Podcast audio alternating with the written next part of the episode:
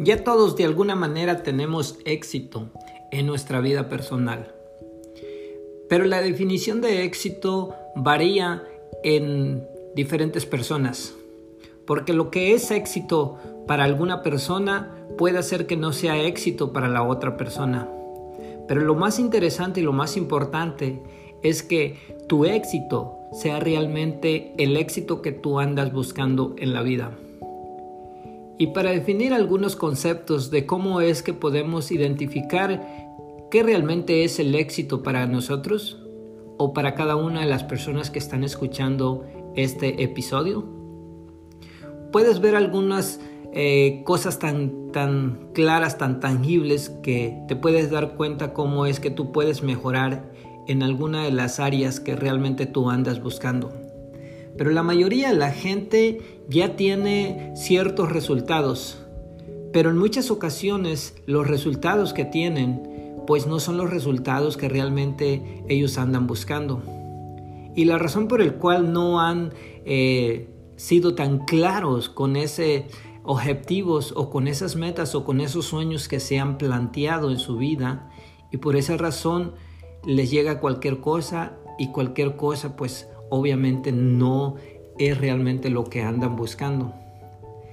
Pero miren, hoy quiero hablarte de lo que viene siendo cómo es que tú puedes plantearte algunos objetivos o algunas metas o algunos sueños que tú puedas eh, plantearte en tu, en tu mente y en tu corazón. Define bien qué realmente es lo que quieres y define bien hacia dónde realmente es que tú quieres llegar. También es importante definir en qué tipo de vehículo es que tú vas a abordar para poder llegar hacia la meta y a realizar los sueños más anhelados que en tu mente y en tu corazón te has propuesto. Digámoslo de esta manera. Supongamos que vamos a hacer un recorrido de mil millas. Mil millas es una distancia un poco larga, pero dependiendo en el vehículo que realmente nosotros nos subamos para recorrer esas mil millas, eh, va a cortar o va a alargar el plazo del tiempo para llegar a esa meta o llegar a ese objetivo que le estamos apuntando. Si bien es cierto, si tú vas caminando queriendo recorrer esas mil millas, te aseguro que vas a demorar algunas semanas para poder recorrer esas mil millas. Pero si nos vamos al segundo concepto y te montas en una bicicleta, seguramente vas a cortar la cantidad de tiempo para recorrer esas mil millas. Pero ¿qué pasa si adquirimos un automóvil y empezamos a correr tal vez a 60, a 70, a 80 millas por hora y yo te aseguro que esas mil millas se te va a cortar mucho más el tiempo.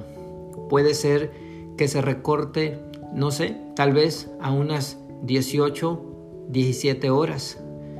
Ahora, si te, si te montas o si me monto en un avión y recorremos esas mil millas, seguramente que en tres horas ya las hemos recorrido.